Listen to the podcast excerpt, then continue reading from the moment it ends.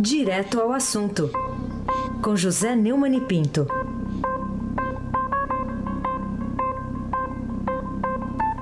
Neumani, bonjour. Bonjour, monsieur. Haïsem Abaki, le Kraki. Bonjour, madame Caroline. Bonjour. Colline. bom dia, Almirante Nelson. E o seu pedalinho. Bom dia, Diego Henrique de Carvalho. Bom dia, Manci Biasi. Bom dia, Clã Bonfim, Manuel Alice Isadora. Bom dia, ouvinte da Rádio Eldorado, 107,3 FM.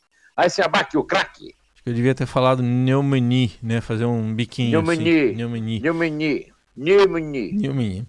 Vamos lá, vamos começar resgatando algumas coisas aí do fim de semana. Por exemplo, houve uma revelação do operador Vitor Sandri, acusado de ser intermediário entre Joesley Batista e o ex-ministro Guido Mantega, de que Lula prometeu ser um garoto propaganda dele e pediu agilidade para empréstimos por ele solicitados. Foi uma revelação do jornal o Globo no sábado. Que impacto que pode ter essa notícia sobre o inquérito em torno da delação premiada do Joesley Batista, hein, Neumann?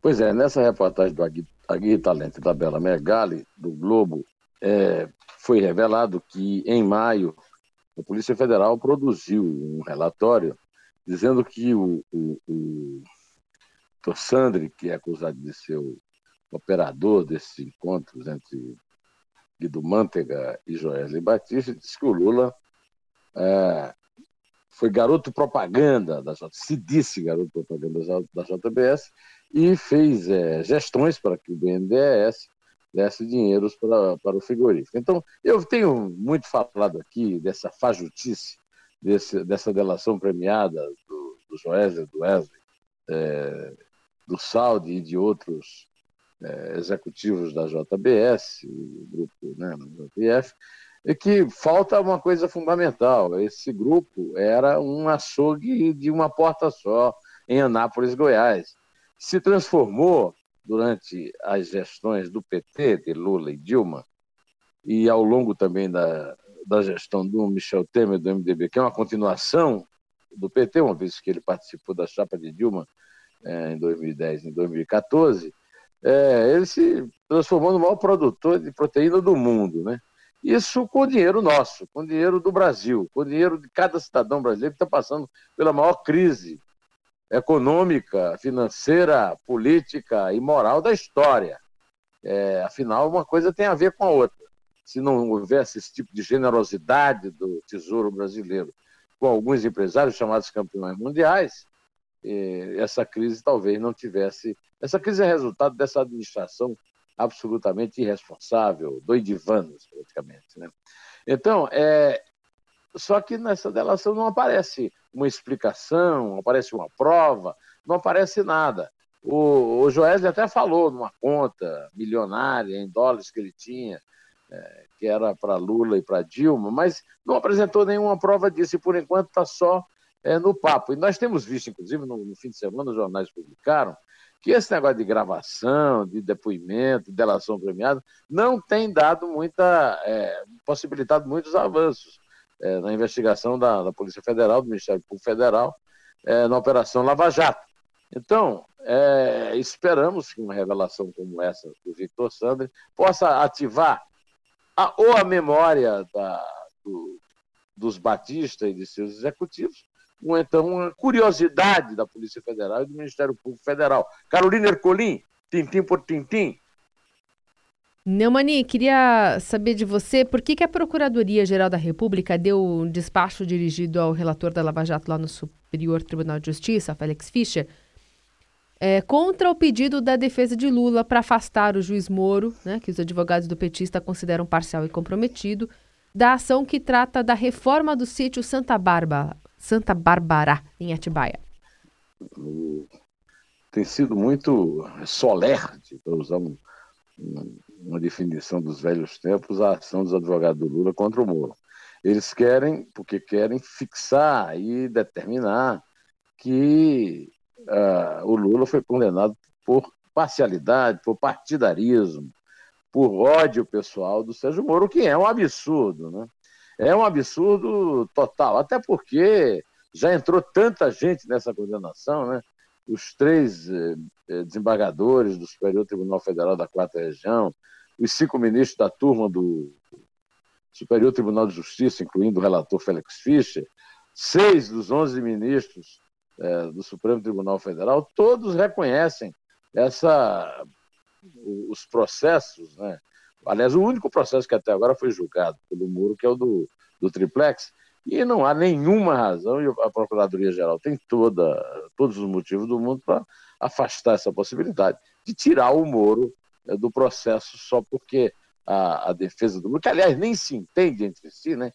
Está é, sendo dado aí no, no, fim de semana a saída do Sepúlveda Pertence, ex-presidente do, Superior, do Supremo Tribunal Federal, é, dessa defesa que nem se entende, de querer afastar o Moro para é, garantir alguma credibilidade à sua absurda teoria de que Moro é parcial e partidarista. Aí sem abaque o craque.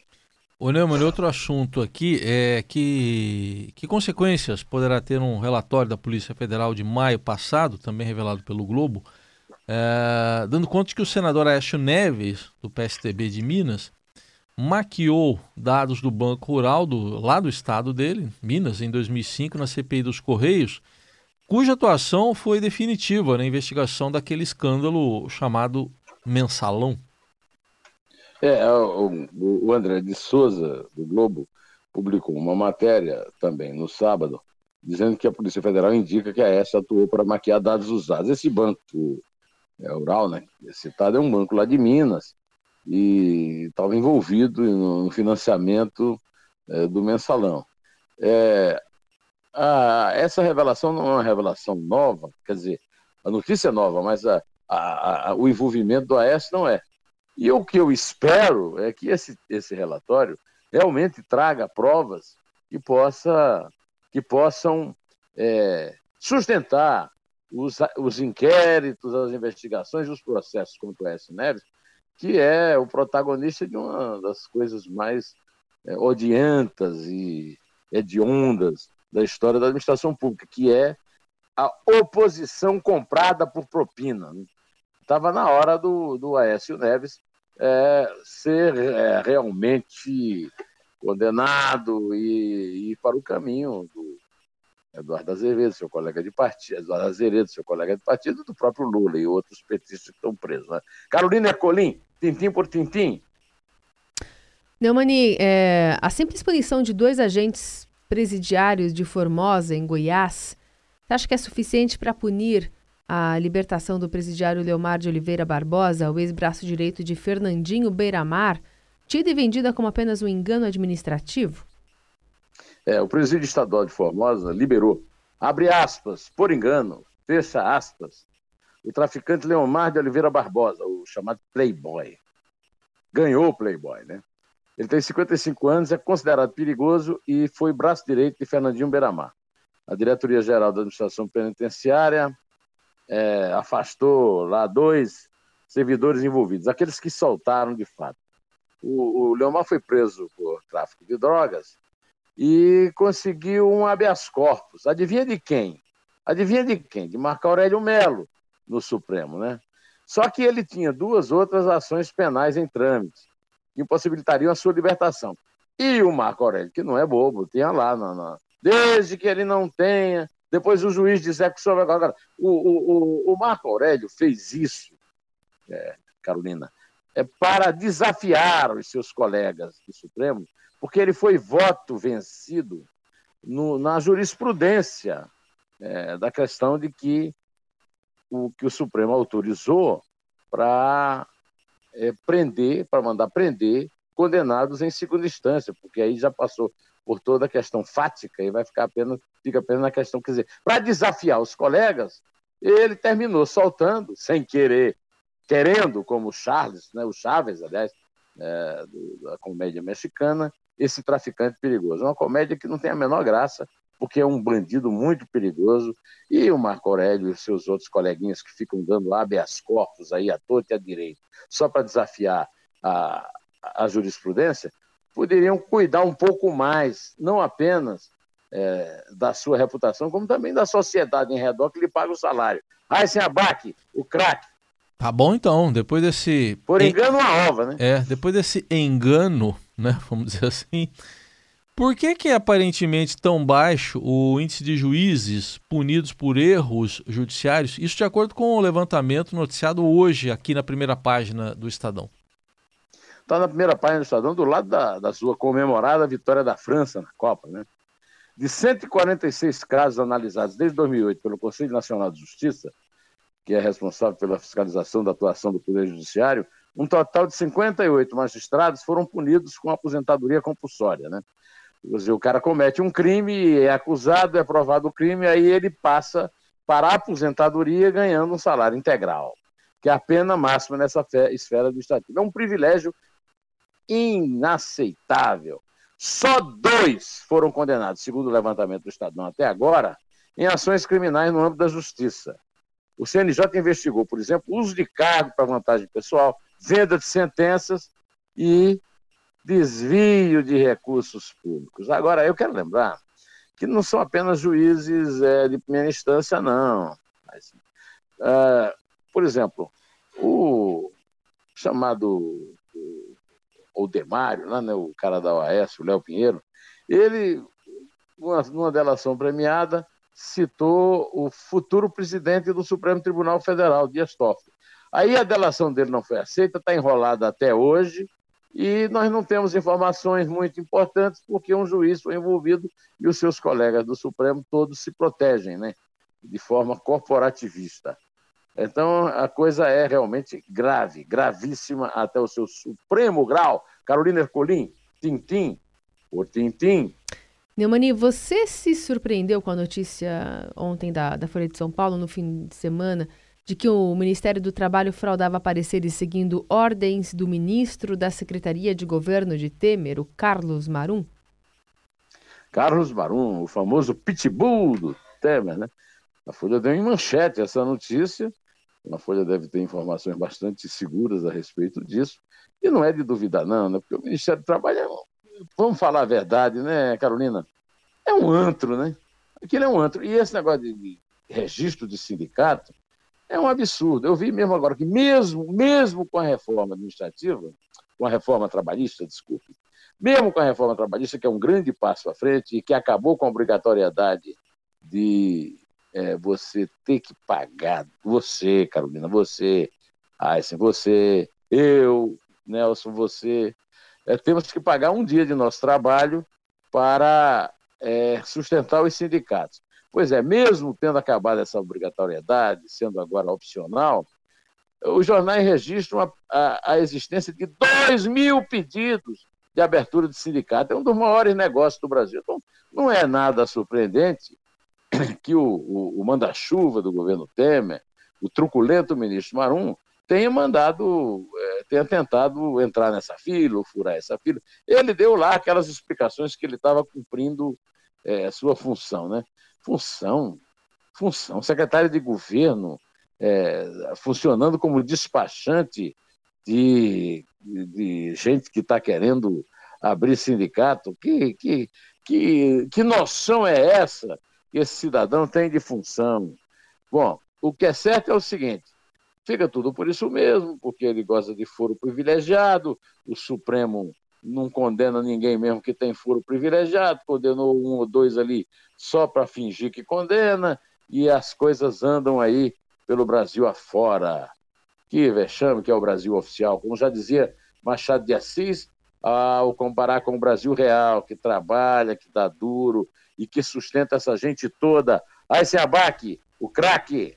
Bom, Neumann, mais cedo a gente deu uma notícia aqui que eu vou resumir agora para você comentar também. A organização Fogo Cruzado está dizendo que nos cinco meses da intervenção na segurança do Rio, foram registrados 4.005 tiroteios na antiga cidade maravilhosa. Isso contraria todos os balanços positivos têm sido apresentados pelo governo federal, também pelo general interventor o Braga Neto. O que, que você diz a respeito disso? O Heisen, é, no dia, essa, essa notícia que você leu aí foi aconteceu, né? No dia em que a intervenção federal na segurança pública do Rio de Janeiro, na verdade, intervenção militar, completou cinco meses.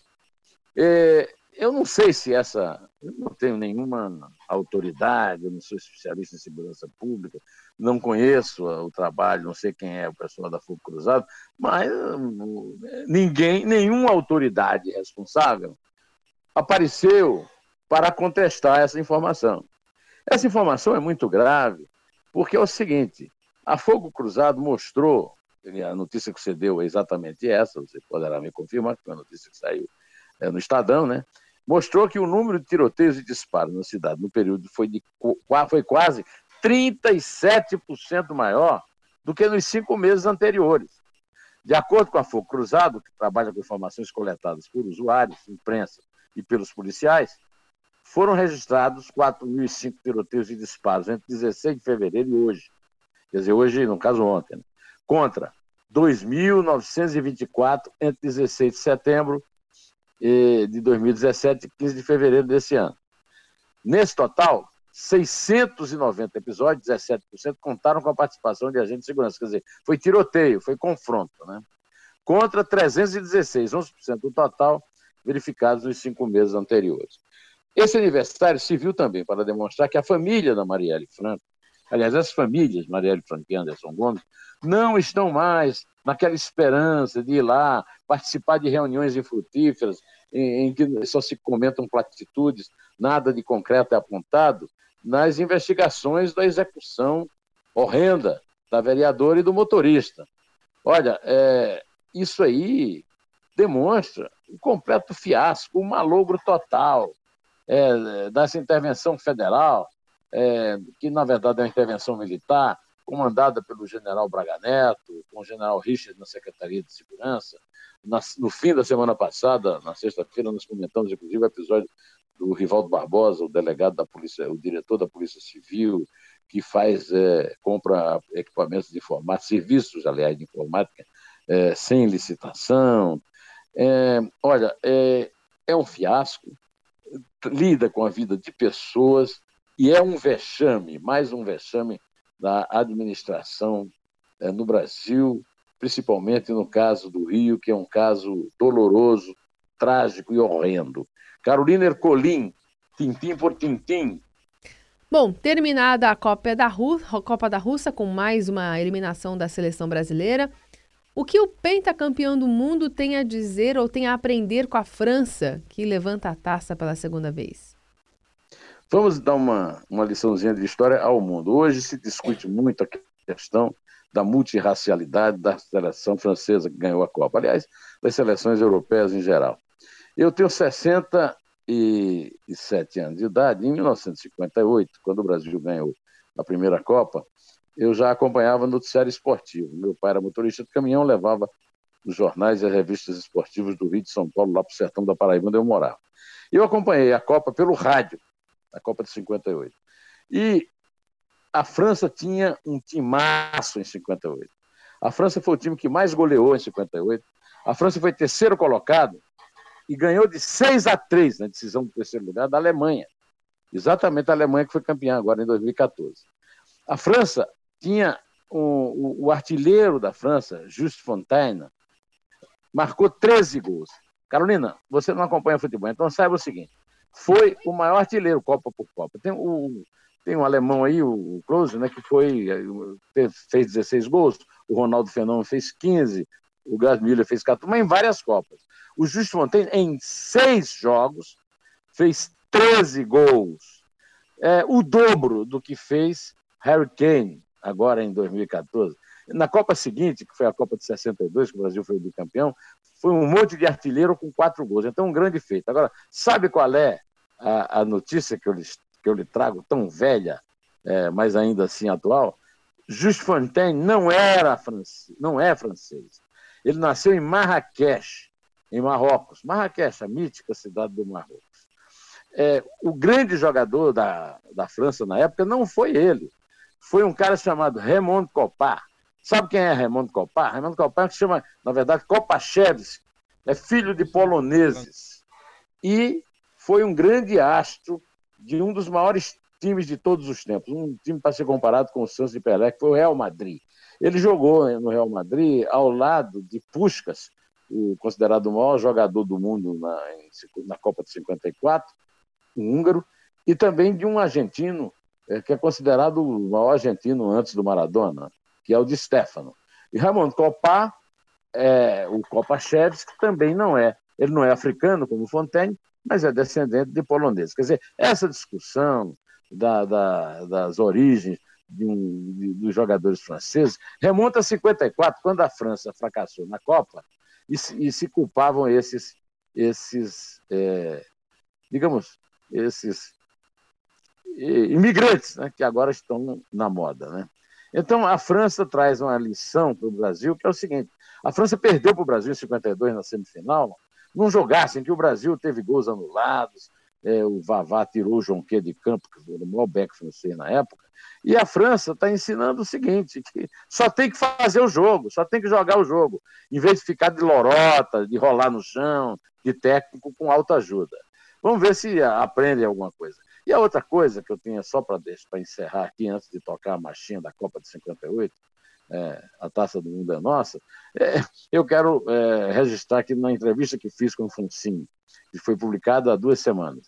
E na entrevista que eu vou publicar esta semana com o Zico, o, os grandes, os caras que entendem realmente futebol no Brasil, sabem que a redenção do futebol brasileiro não passa pela seleção, passa pelos clubes que são abandonados, que vivem no miserê, enquanto que a CBF e as confederações vivem no luxo. Carolina Ercolim, essa é a resposta para a sua pergunta, e vamos pedir ao Almirante Nelson que mostre aí para você a, a marchinha com que o Brasil comemorou a Copa, em que a França chegou em terceiro lugar em 58. Toca aí, Almirante.